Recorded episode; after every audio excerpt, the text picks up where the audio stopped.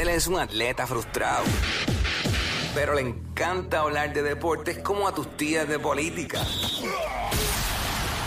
El Quickie Deportivo. El Quickie Deportivo en WhatsApp. Bueno, vamos, vamos rápido a los deportes.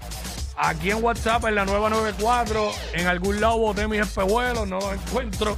Complicado leer. Ah, los tengo puestos.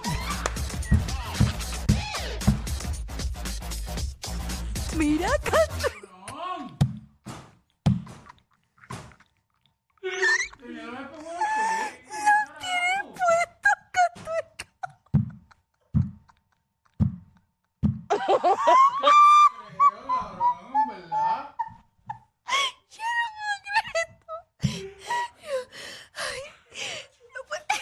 Mira, vale, olvídate los deportes.